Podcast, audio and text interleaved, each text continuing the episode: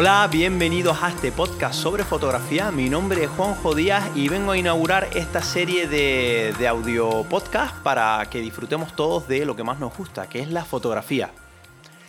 Si te gustan este tipo de contenidos, te agradezco que te suscribas a, este, a, estos capítulos y así te llegará directamente a tu correo electrónico la notificación de que he subido un nuevo podcast.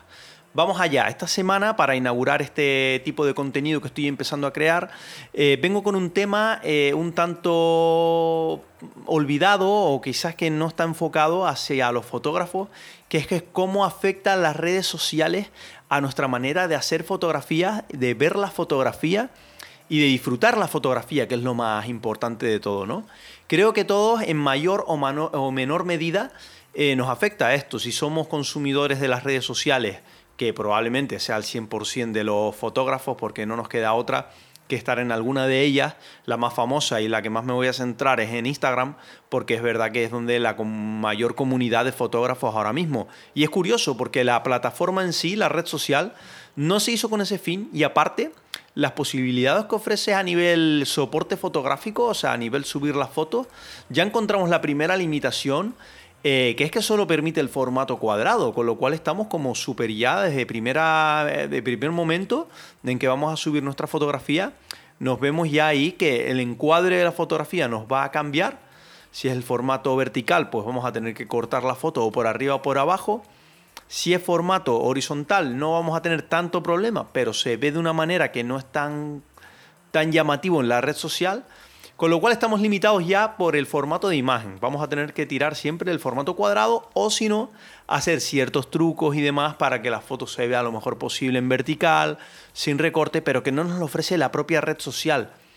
Una cosa que yo me he planteado estos días y que no sé por qué razón alguna tendrán, si hay tanta comunidad de fotógrafos y somos tantos fotógrafos los que estamos dentro de ahí, aunque la red no haya sido hecha con ese fin, yo creo que deberían actualizar esa, esa cuestión, ¿no? De que ya que hay tantos fotógrafos utilizándola, pues actualizar de que de alguna manera la subida de imagen, eh, el formato que podamos subir las imágenes sea un poquito más abierto. Así que, señores de Instagram, si me están escuchando, eh, les, les, lanzo esa pregunta, ¿no? ¿Por qué razón no nos dan opciones o actualizan para que podamos subir las fotos en formato vertical sin tener que recortarlo? Yo creo que maneras tienen que haber de actualizar eso de alguna manera fácil y no creo que sea ningún inconveniente o que para la propia red social sea un inconveniente. No sé, yo creo que incluso sería lo contrario. Podríamos usar eh, la red social de mejor manera. Eh, los fotógrafos, que somos al final una gran comunidad, o un 80% de la, de la comunidad de, Instagram, si no más.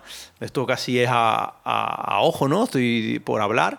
Pero probablemente hayan una barbaridad de fotógrafos dentro de esta comunidad. Con lo cual Primera pega que ya le nos ponen, que es que mm, influencia que, que, nos ponen, el formato de imagen nos lo imponen un poquito, ¿no? Entonces ya estamos ya, si ese va a ser nuestro medio, eh, eh, enviar la imagen, a mostrar la imagen al mundo a través de Instagram, pues ya estamos un poquito ya limitados.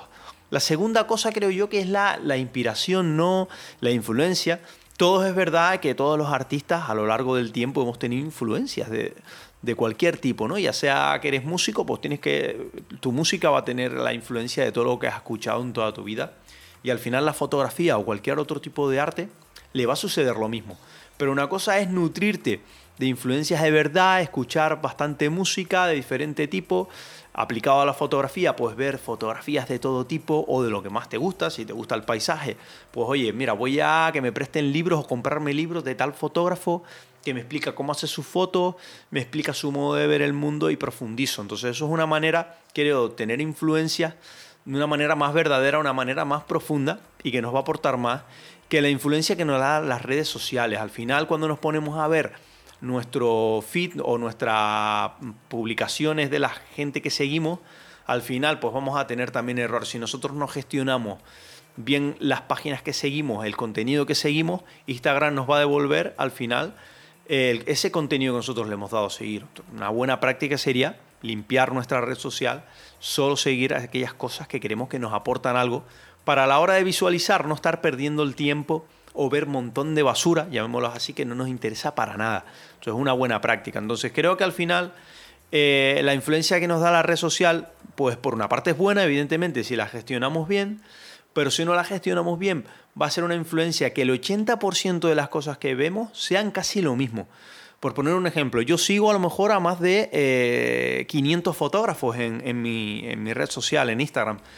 Probablemente esos 500 fotógrafos, fotógrafos que me ofrezcan contenido diferente, que sus composiciones sean un poco diferentes o más originales, o que sea diverso eh, entre uno y otro, pues a lo mejor estamos hablando de un 40% de esos 500 fotógrafos, o menos incluso. De todos los demás voy a tener casi lo mismo, el mismo estilo, los mismos colores, porque todo está como muy copiado en la red social. Hay como una especie de fórmula que está escrita ahí y tú dices, oye, si hago este tipo de fotos, sé que voy a gustar y demás. Esa sería una gran influencia negativa, creo que nos limita a nivel creativo. ¿Por qué? Porque al final estamos haciendo cosas que no son nuestra mirada propia, sino que estamos copiando esa fórmula que nos devuelve a nosotros la red social cuando vemos las fotos de otros.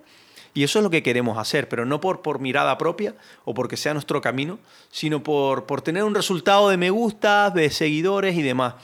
Entonces es verdad que creo que es una influencia en ese aspecto, es un poco negativa, ¿no? No, nos limita un poquito a saber qué nos gusta, a conocernos a nosotros mismos. Entonces creo que también es una buena práctica conocernos a nosotros mismos como personas, cuanto mejor nos conozcamos, sepamos lo que nos gusta, lo que no, pues vamos a también a la hora de fotografiar o de hacer una estar en un ámbito fotográfico, ya sea naturaleza, paisaje, retrato, social, bodas, saber qué nos gusta y, a qué podemos dedicarnos y estudiar un poco el tema de nuestra mirada fotográfica, tener una mirada propia, que creo que hoy en día pues es cada vez más complicado, sobre todo porque ya no vamos a libros, o huimos de las formaciones de verdad que alguien nos pueda aportar, sino que tiramos siempre de lo fácil, ¿no? que es ver cuatro fotos en Instagram, eh, mirar un par de vídeos de YouTube, que al final es una manera también muy efímera.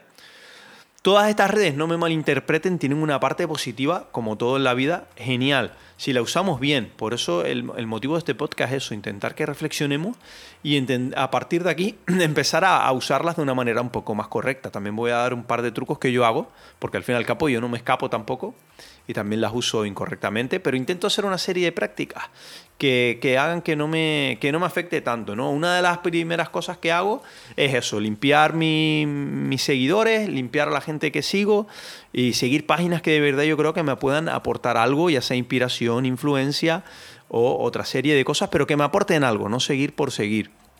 Segunda cosa, eh, cuando veo una foto que me gusta mucho o fotógrafos que me gustan mucho, voy guardando en el contenido que te deja Instagram una, a una parte que te deja guardar el contenido. Es la famosa banderita que se ve debajo en la foto.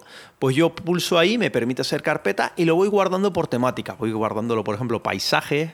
Tengo una carpeta de paisajes de aquí, donde vivo, de Tenerife, también para tener un poco de inspiración o para tener esos lugares guardados que me gustaría ir, de otras fotos que he visto.